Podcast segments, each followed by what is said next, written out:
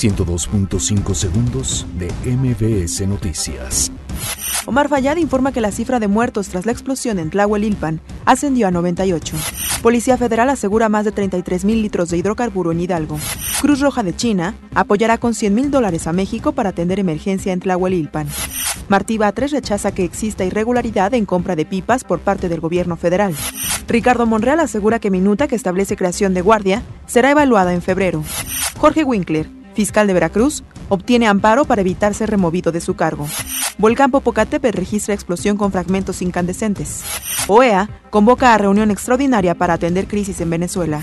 Derriban estatua de Hugo Chávez durante protestas en Venezuela.